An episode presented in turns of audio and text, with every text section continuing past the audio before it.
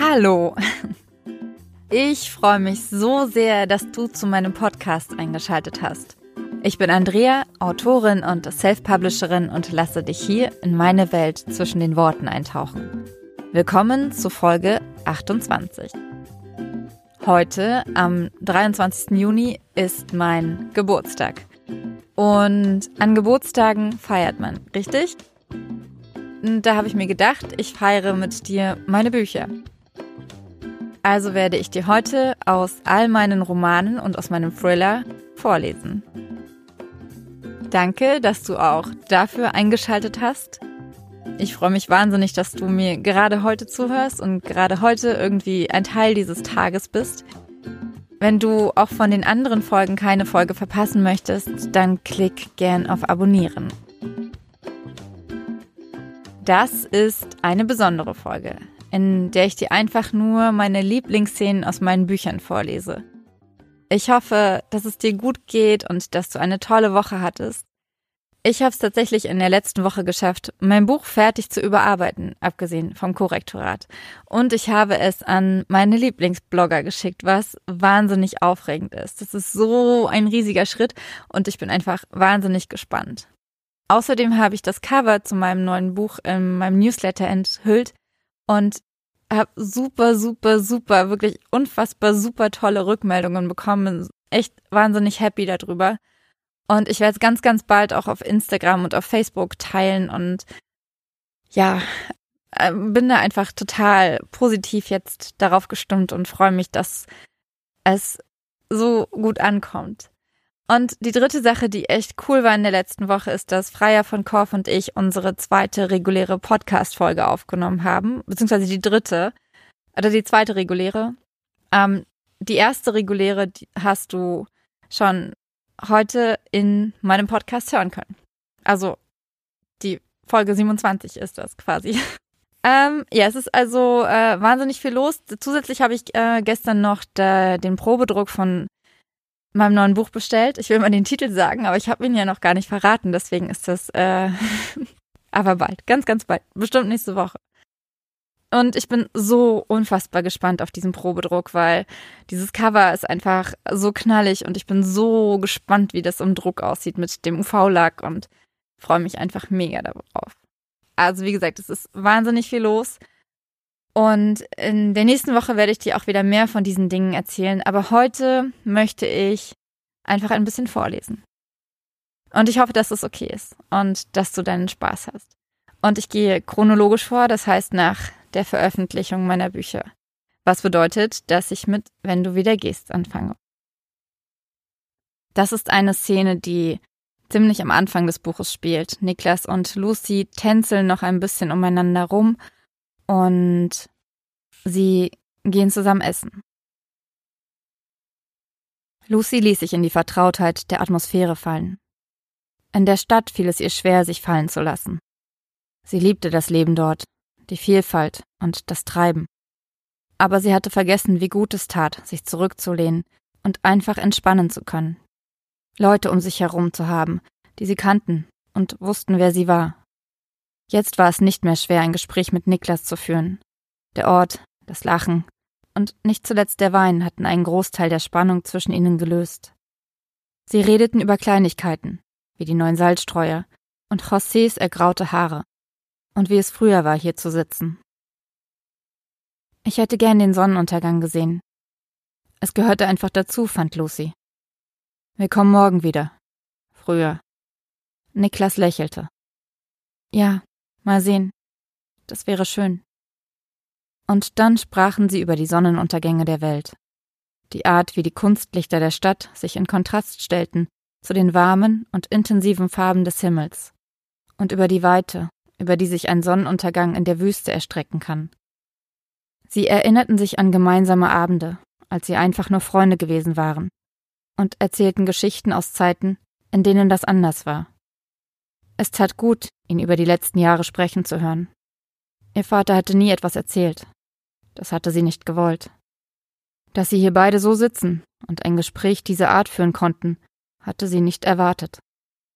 Umso mehr genoss sie jedes Wort, das sie wechselten, und hin und wieder erschreckte es sie, wie leicht es war.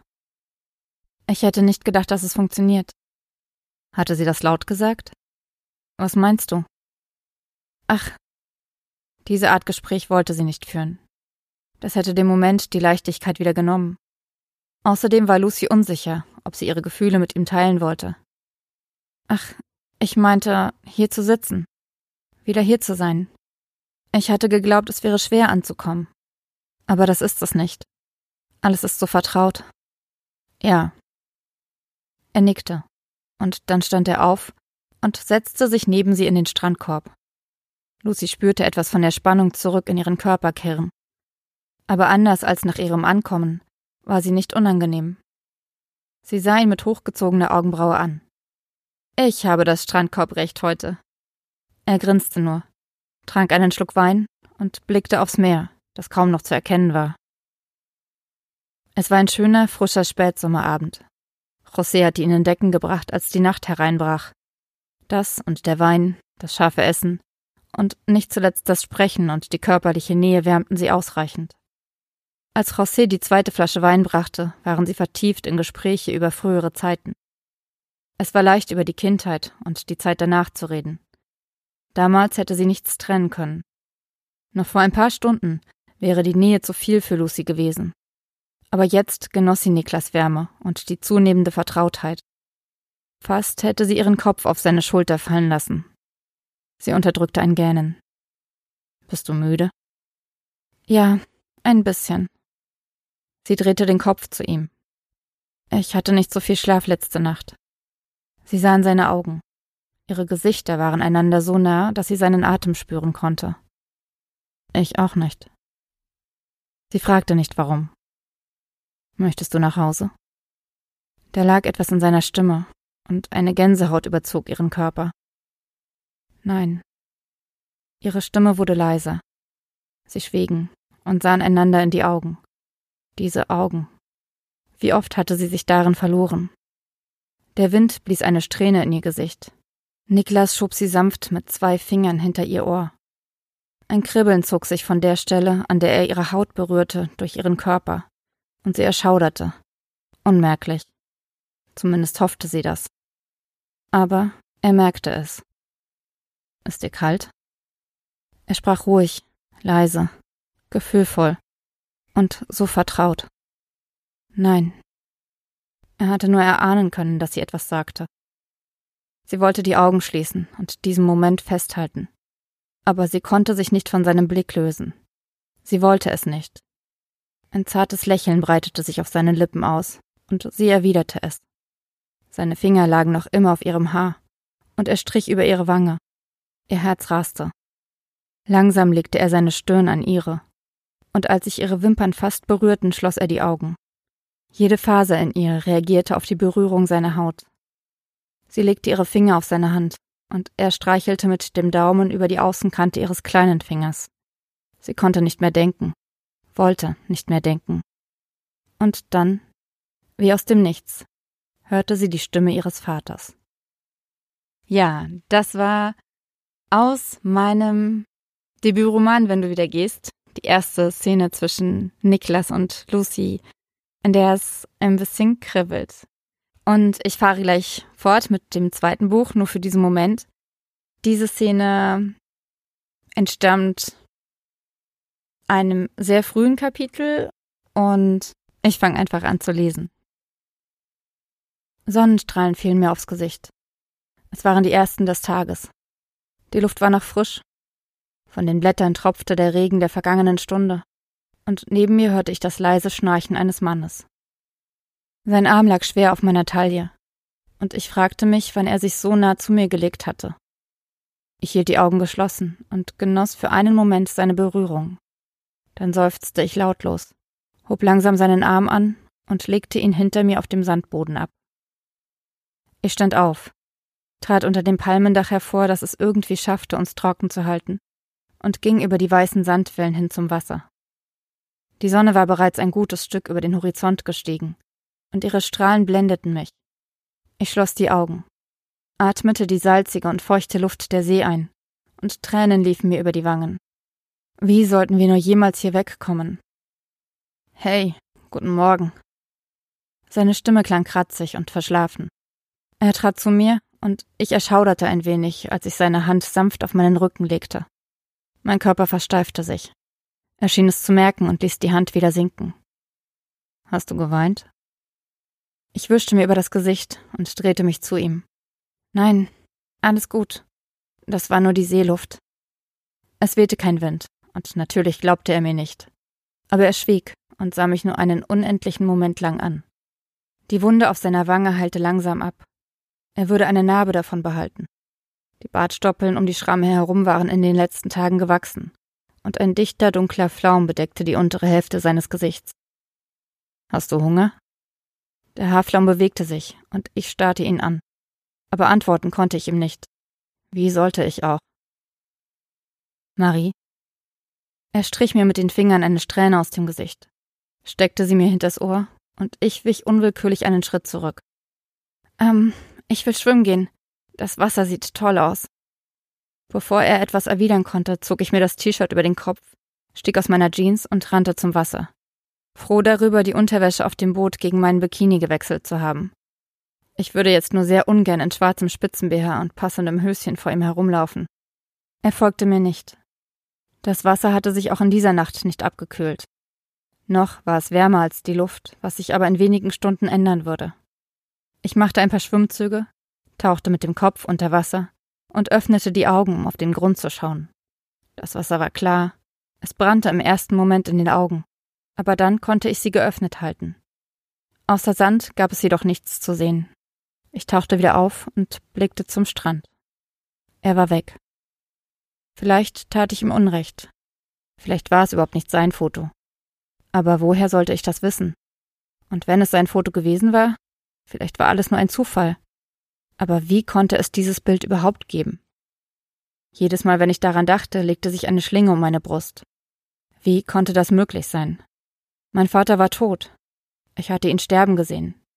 Ich ignorierte die leise Stimme in meinem Kopf, die mir sagte, dass das nicht stimmte, dass ich nicht gesehen hatte, wie er starb. Ich wollte nicht darüber nachdenken und unterdrückte die Gedanken an das Foto, denn jeder einzelne von ihnen riss mir das Herz aus der Brust. Beim Lesen ist mir gerade aufgefallen, dass ich offenbar die Männer sehr gern Strähnen hinter das Ohr der Frau stecken lasse. Tatsächlich habe ich die Szenen nicht vorher gelesen und bin leicht überrascht darüber, dass äh, in beiden Szenen äh, diese Geste passiert. Und ich hoffe, dass sie in den anderen nicht passiert, weil das würde, keine Ahnung, irgendwie gegen meine Kreativität sprechen. Ich mache einfach mal weiter mit Laufe, Liebe, Liebe. Du brauchst neue Schuhe, ich versuchte meine Füße mit den Augen zu erfassen. Wir liefen schnell, und ich konnte keinen der beiden lange genug betrachten, um Millis Aussage zu überprüfen. Kann sein. Lias schwieg. Wie alt sind die? Ein paar Jahre. Es waren zehn. Und sie waren bereits mehr Kilometer gelaufen, als der Hersteller ihnen zugestand. Die haben doch mindestens 2000 Kilometer runter. Das konnte stimmen. Mag sein. Aber sie laufen sich noch immer gut. Weißt du eigentlich, was sich in den letzten Jahren bei Laufschuhen getan hat? Ich habe keine Ahnung. Mit meinen, sie deutete auf ihre Füße, aber auch diese konnte ich nicht erfassen. Mit meinen läufst du, als hättest du gar keine Schuhe an. Leas lachte. Auch vor zehn Jahren gab es schon solche Schuhe. Ja, aber du hast sie nicht. Bei dir sind bestimmt ein Dutzend Stützen drin, und dein Fuß muss gar nicht richtig arbeiten, und deine natürliche Laufhaltung wird komplett verfälscht. Wenn die Schuhe wirklich 2000 Kilometer runter haben, dann stützt da nichts mehr. Und meine Füße arbeiten. Ich schnaufte etwas bei diesen Worten. Die Sätze waren zu lang für unser Tempo. Gibt es eigentlich Neuigkeiten wegen des zerkratzten Autos? Nein. Er wirft mir zwar jeden Tag böse Blicke zu, aber gesagt hat er bisher nichts. Vielleicht hat er seinen Verstand wiedergefunden, warf Lias ein. Irgendwie glaube ich das nicht. Wahrscheinlich brütet er einfach über einen Plan, wie er mir die Sache unterschieben kann. Aber ich will auch nicht länger darüber nachdenken. Lias und ich sagten, okay. Millie schwieg und wir liefen weiter. Wir waren wieder am Fluss. Die Sonne hatte an Kraft gewonnen und warf keinen goldenen Schimmer mehr auf die Stadt. Stattdessen erhellte sie jeden einzelnen Zigarettenstummel, der auf dem Asphalt lag. Trotzdem war es ein schöner Morgen. Ich spürte jedes Grad, um das die Temperatur anstieg und saugte die Luft ein, die vom Duft der erwachenden Pflanzen erfüllt war. Die Knospen der Sträucher entfalteten sich und winzige grüne Blätter zierten die braunen Äste und Zweige der Bäume, die die Promenade säumten. Nach Monaten der Kahlheit, Kälte und Kargheit sandte die Natur ein einziges Signal in die Welt hinaus. Leben. Und ich spürte es, spürte die Energie, die jeder Schritt erforderte und gleichzeitig in meinem Organismus verteilte. Bis zu diesem Moment war mir nicht bewusst gewesen, wie sehr mir das Laufen gefehlt hatte, dass es mir überhaupt gefehlt hatte. Ich wandte meinen Blick zu Millie. Eine Träne lief ihr über die Wange. Ich griff nach ihrer Hand und sie sah zu mir. Ein winziges Lächeln hob ihre Mundwinkel an, und ich drückte ihre Hand etwas fester. Sie erwiderte den Druck und runzelte dann die Stirn. Ist alles okay, Ella? Ich runzelte die Stirn ebenfalls. Ja, klar. Warum weinst du dann? Neben Millie wandte nun auch Lias den Kopf zu mir. Er hob beide Augenbrauen und ich wischte mir übers Gesicht. Ihr solltet lieber nach vorn sehen, damit ihr nicht gegen irgendwelche Pfeiler lauft. Ich versuchte dem Satz ein Lachen folgen zu lassen. So richtig gelang es mir nicht. Wieder schwiegen wir. Aber nun war es nicht der Neubeginn um mich herum, der meine Emotionen und Gedanken fesselte. Für Millie schien meine Entscheidung die richtige gewesen zu sein. Aber mir fiel plötzlich jeder Schritt schwerer. Und als wir uns einer Kreuzung näherten, die zu meiner Straße führte, fasste ich einen Entschluss. Ich schlug mir mit der Hand gegen die Stirn. Genau wie Elias es vor 30 Minuten getan hatte. Ach verdammt.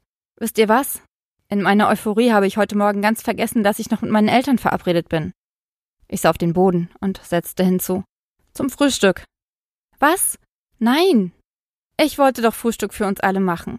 Ach komm schon, sag ab. Du kannst dich doch morgen mit ihnen treffen. Oder heute Nachmittag. Melly wirkte so enttäuscht, dass ich einen ihrer Vorschläge fast angenommen hätte. Aber ich schüttelte den Kopf. Oder, oder du fragst sie, ob sie zu uns kommen wollen. Millie, Lias stoppte und wir blieben ebenfalls stehen. Wenn Ella mit ihren Eltern verabredet ist, dann sollte sie das nicht wegen uns absagen. Aber das müsste sie ja gar nicht. Wir haben doch genug Platz. Oder wir gehen in ein Café, wenn sie keine Lust darauf haben, zu uns zu kommen. Aber ich würde auch noch schnell vorher aufräumen. Ich bin gut darin, wirklich. Ich betrachtete meine Schuhe. Sie waren tatsächlich alt und abgelaufen. Aus dem Augenwinkel sah ich, wie Lias nach Millis Handgelenk griff. Ich hob den Blick wieder, und der seine traf mich. Er wusste, dass ich log. Ich saß in seinen Augen, aber da lag noch etwas anderes darin. Ein anderes Wissen, das ich schon bei unserer ersten Begegnung wahrgenommen hatte. Und noch etwas. Verständnis. Ich sah zur Seite und wartete darauf, dass jemand etwas sagte. Es war Lias, der das Wort ergriff. Dann verabschieden wir uns mal lieber. Er näherte sich mir, legte eine Hand auf meinen Arm, zögerte kurz zuckte mit den Schultern und gab mir dann grinsend einen Kuss auf die verschwitzte und verheulte Wange. Als er sich zurückzog, flüsterte er Danke. Und unsere Blicke trafen sich wieder. Seine Hand verweilte etwas zu lange auf meinem Arm, und mein Herz fügte seinem Rhythmus einen Schlag hinzu. Ich starrte ihn an und wusste nicht, was ich mit dem Moment anfangen sollte. Aber dann wurde er von Millie unterbrochen. Also gut. Wann sehen wir uns denn dann wieder? Ich zuckte mit den Schultern. Bevor ich sie wieder traf, musste ich all die Emotionen wieder an ihren Platz bringen und über Ausreden nachdenken, die mir eine weitere Laufeinheit ersparten. Vielleicht konnte ich mir den Fuß brechen. Allerdings würde ich dann nicht mehr arbeiten können, und es war ausgeschlossen, dass ich die kommenden Wochen ohne diese Ablenkung überstand. Aber vielleicht war es gar nicht notwendig, mich herauszureden. Vielleicht wollte auch Millie das Laufen nicht wiederholen. Na gut, dann schreiben wir halt einfach. Wo musst du hin? Ich deutete in die Richtung, und ihre Augen leuchteten auf. Kann ich nicht einfach mitkommen? Sie sahen mir herunter. Wir haben bestimmt dieselbe Größe. Ich könnte bei dir duschen und wir würden den Tag gemeinsam verbringen. Oh, bitte, bitte. Millie. Lias Ton war scharf. Ich fühlte mich mies, weil ich uns in diese Situation gebracht hatte und fragte mich gleichzeitig, wie meine Eltern darauf reagieren würden, wenn ich mit einem dreizehnjährigen Mädchen vor ihrer Tür auftauchen würde. Ein andermal, Süßer. Okay? Ihre Schultern sackten nach unten. Okay. Dann viel Spaß mit deinen Eltern. Sie sah mich an und lächelte. Und sag ihnen einen lieben Gruß. Erzähl ihnen, wie toll du bist und dass du mich nach einem Jahr dazu gebracht hast, wieder zu laufen. Ich schluckte und nickte. Klar, sicher. Wenn ich Ihnen das erzählte, würde sich hinter meinen Worten nicht nur ein kilometerlanger Rattenschwanz an Fragen bilden. Nein, viel schlimmer würde es sein, die Hoffnung in Ihren Augen zu sehen, die ich doch nur ein weiteres Mal zerstören würde. Wir verabschiedeten uns, und ich rannte zu meinem Haus. Dass ich nicht ging, sondern unser vorheriges Tempo beibehielt, bemerkte ich erst an der Haustür. Puh, das ist ähm, anstrengender, als ich gedacht habe. Aber ich habe noch zwei Bücher vor mir. Der nächste Auszug stammt aus meinem Thriller Lara und keine Angst, er ist nicht blutig. Es ist eine Segelszene. Ein paar Minuten später vierte ich das Großsegel wieder und zog die Pinne zu mir ran, um die Landzunge zu umrunden. Auch Bobby ließ das Foxsegel etwas weiter aufgehen. Und dann traf uns eine Böe. Das Großsegel schwenkte zurück und schlug Bobby gegen den Kopf. Es war kein harter Schlag, aber sie rieb sich die Schläfe und sah mich mit schmerzverzerrtem Gesichtsausdruck an. Ich richtete das Ruder aus. Ist alles okay? Sie nickte und warf dem Großbaum einen strafenden Blick zu. Wann sind wir da? fragte sie noch einmal. Ich weiß es nicht. Sie seufzte und wischte sich ein paar Schneeflocken von der Hose. Bobby, wir kommen super voran. Wenn du das sagst. Wir schwiegen wieder. Die Küste krümmte sich und ich steuerte die Jolle parallel zu ihrem Verlauf. Der Wind kam nun wieder von der Seite. Aber er schien nicht nur aufzufrischen, sondern auch zu drehen. Denn weitere fünf Minuten später segelten wir auf einem Kurs, der uns hart am Wind entlang führte. Ich hielt das Segel so dicht wie ich konnte und bat Bobby, sich neben mich zu setzen. Das Boot geriet dennoch in eine zu starke Schräglage und wir rutschten etwas nach vorne, ins Innere des Bootes. Du musst dich weiter raussetzen. Ich schob meinen eigenen Po so weit über die Kante, dass er über dem Wasser schwebte. Bobby sah mir zu und zögerte. Aber dann verhakte sie ihre Füße am Fußgurt und ließ sich langsam nach hinten gleiten. Die Lage des Bootes stabilisierte sich und sie grinste mich an. Das macht Spaß. Ich nickte, und ein Funke ihrer Begeisterung schwang auf mich über. Das Wasser strömte laut unter uns. Die spritzende Gischt war nicht länger nur kaltes Wasser. Sie war Ausdruck der Geschwindigkeit. Für einen Moment vergaß ich, was uns hierher geführt hatte. Für einen Moment gab es nur uns, die Bewegung und das Meer. Segelst du oft? Sie musste über das Tosen des Windes und der Wellen hinwegschreien, damit ich sie unter der Kapuze verstand. Ich zuckte mit den Schultern, was sie sicher nicht bemerkte. Früher schon, aber momentan eher weniger, das Wasser drückte gegen das Ruder, und ich musste viel Kraft aufwenden, um es in seiner Position zu halten. Das musst du mir unbedingt beibringen, wenn wir wieder zu Hause sind. Ich lächelte. Zu Hause. Das klang gut. Ich sah meine kleine Wohnung vor mir, und sie erschien mir wie ein Paradies der Ruhe und des Friedens. Der Drang, wieder umzuziehen, war verschwunden, und ich hätte fast alles dafür gegeben, jetzt auf meiner Couch vor dem stummen Fernseher zu liegen und mit Bobby die Dialoge der Charaktere im Stil schlechter Seifenopern zu synchronisieren. Klar, das mache ich. Wieder wölbte sich der Küstenstreifen. Ich steuerte weg vom Wind, lockerte die Großschot, um das Segel weiter zu öffnen, und sagte Bobby, sie könne sich wieder ins Boot setzen. Doch bevor sie den Platz wechselte, schrie sie auf.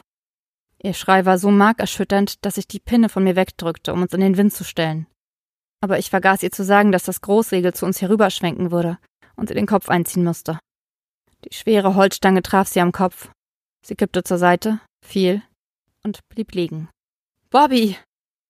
Ich wartete darauf, dass sie sich aufrichtete, mich angrinste oder zumindest einen vor Schmerz verzerrten Gesichtsausdruck aufsetzen würde. Aber sie tat nichts. Sie lag schräg im Boot, ihr Kopf auf der Kante und ihre Arme hingen schlaff am Körper hinunter. Komm schon, Bobby, das ist nicht witzig. Aber dann sah ich das Blut. Es quoll unter ihrer Mütze hervor, genau an der Stelle, an der der Baum sie getroffen hatte. Mein Herz begann zu rasen. War der Aufprall so stark gewesen? Ich hatte so ein Segel schon oft gegen den Kopf bekommen, und ich hatte auch schon heftige Kopfschmerzen davon getragen. Aber ich hatte noch nie erlebt, dass jemand das Bewusstsein von einem Schlag verlor. Doch dort lag sie und rührte sich nicht. Ja, so viel aus meinem Thriller. Und wo ich die Bücher hier so vorlese, wird mir irgendwie ziemlich krass bewusst, dass ich tatsächlich schon ähm, fünf richtig, richtig, richtige Bücher geschrieben habe, plus die Kurzgeschichten, aber halt fünf dicke Bücher. Das ist ziemlich krass. Ähm, auch wenn ich die natürlich alle zu Hause habe und immer wieder vor mir sehe, ist mir das nicht so bewusst. Und wenn ich jetzt hier aus jedem dieser Bücher vorlese, ja, keine Ahnung, dringt das irgendwie vollständig in meinen Kopf. Spannend. Und damit komme ich zu meinem letzten Buch, das ihr ja noch nicht kennt, zumindest die meisten von euch noch nicht. Und zwar dem Buch, dessen Namen ich noch nicht verrate. Oder mache ich es jetzt einfach? Oh, ich mache es jetzt einfach. Mein neues Buch heißt 17 Jahre ohne mich mit dir. Ich ging in den Flur, durchquerte ihn und stoppte wieder vor seinem Schlafzimmer. Es vergingen Minuten, bevor ich mich entschied. Ich schob die Tür auf, schlich zum Bett und setzte mich darauf. Sein Gesicht wurde vom Licht der Stadtnacht erhellt. Ich strich darüber und legte mich vor ihn. Er schlief weiter, bis ich ein weiteres Mal über seine Wange strich. Er blinzelte. Ich hielt in der Bewegung inne. Meine Hand lag auf seiner Wange, und wir sahen einander an. Bitte schlaf mit mir. Ich klang heiser. Meine Worte drangen halb erstickt aus meinem Mund. Er sagte nichts, aber sein Atem beschleunigte sich, genau wie mein eigener. Ich wusste nicht, von wem es ausging. Unsere Gesichter näherten sich einander, langsam, als würden unsere Blicke sie zueinander ziehen. Unsere Nasen strichen aneinander vorbei, und dann berührten seine Lippen die meinen so sanft, dass ich es kaum spürte. Nicht auf der zarten Hand auf meinem Mund, aber dafür an jeder anderen Stelle meines Körpers. Ich hatte mit ihm schlafen wollen, um die Erinnerung an Kai aus meinem Gedächtnis zu löschen. Aber mit dem Feuerwerk, das sich durch diese sanfte Berührung in meinem Körper ausbreitete, hatte ich nicht gerechnet. Jede Zelle in mir schien darauf zu reagieren. Mehr noch, sich ihm entgegenbewegen zu wollen. Wir hielten inne, starrten den anderen an. Und ganz langsam wurde der Druck unserer Lippen stärker. Sie bewegten sich, und versanken in einem Kuss, der so anders war als jeder andere Kuss, den unsere Lippen in den vergangenen Jahren ausgetauscht hatten. Noch nie wollte ich ihn so sehr spüren wie in diesem Moment. Noch nie hatte ich mich so stark zu ihm hingezogen gefühlt, dass allein der Gedanke daran, ihn nicht spüren zu können, wehtat. Aber ich dachte nicht nach. Er stöhnte auf, griff meinen Hinterkopf und zog ihn zu sich. Sein Kuss war nun so fordernd wie meiner. Seine Finger krallten sich in meine Haare, ich glitt mit dem Bein unter seine Decke. Die Berührung unserer nackten Beine war fast genauso intensiv wie unser Kuss. Ich legte mich auf ihn. Er war so erregt wie ich, wie ich es bisher von uns nicht kannte. Seine Hände drückten meine Hüfte gegen seine, fuhren unter meinen Slip und zwischen meine Beine, bis auch ich aufstöhnte. Kein einzelner Stein der Mauer war übrig geblieben. Ich konnte ihm nicht nah genug sein. Die gesamte Zeit über sahen wir uns an. Ich sah das Verlangen in seinen Augen, und es brachte mich fast um den Verstand. Ich konnte nicht klar denken, folgte nur noch den Impulsen, die meine Zellen aussandten. Ihm schien es genauso zu gehen. Er rollte sich auf mich, nahm nun mein Gesicht zwischen seine Hände und strich mit dem Daumen fest über meine Wange. Doch als ich ihm die Shorts über die Hüfte schieben wollte, griff er keuchend nach meinen Händen und beendete den Kuss abrupt. Im ersten Moment verstand ich nicht. Ich reckte meinen Kopf, wollte die Leere auf meinen Lippen mit der Berührung seines Mundes füllen. Er ließ einen weiteren Kuss geschehen, wich dann aber endgültig zurück. Schwer atmend sah er mich an. Und dann, ganz langsam, schüttelte er den Kopf. Ich kann das nicht machen. Ja, mit dieser sehr sinnlichen Szene beende ich mein ähm, Bücherfeiern für heute und wünsche dir einen wunderschönen Tag bzw. eine wunderschöne Woche.